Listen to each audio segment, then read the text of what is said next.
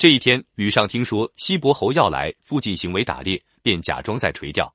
其实，在那个时候，姜子牙还是一个典型的无名之辈，西伯侯当然不会认得他。但姜子牙却在朝歌见过西伯侯。为了引起西伯侯的注意，姜子牙故意把鱼钩提离水面三尺以上，钓上也不放鱼饵。果然，西伯侯觉得这个人非常奇怪，于是便走上前问道：“别人垂钓均以诱饵，钩系水中，先生这般钓法能使鱼上钩吗？”姜子牙见西伯侯对人态度谦和，果然是个非凡人物，便进一步试探道：“修道钩离奇，自有复命者。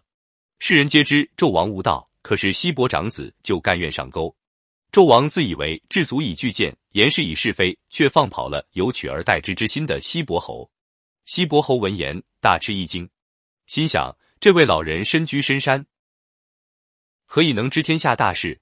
更为不解的是，他怎能把我西伯侯的心计看得这么透彻？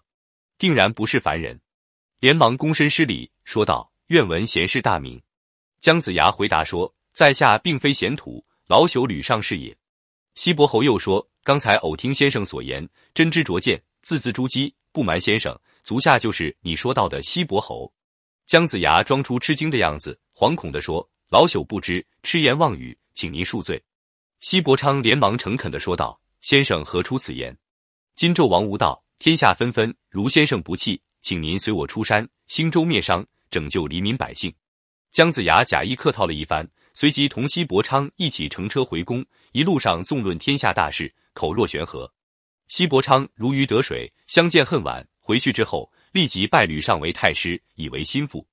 从此以后，姜子牙官运亨通，飞黄腾达。俗话说：“姜太公钓鱼，愿者上钩。”作为一个老谋深算的政治家，吕尚略施小计，便攀上了西伯侯这棵大树，弃暗投明，跳槽做了周国的太师。倘若他抱定忠臣不是二生的臣辅观念，恐怕到老到死也不过是纣王宫中的一名小吏，永无出头之日。真可谓识时务者为俊杰。有这样一个例子上，某公司一位职员因为去给上司探病而遭到了降职的厄运。按理说，即使不是上司，朋友生病了去探望一下，乃是人之常情。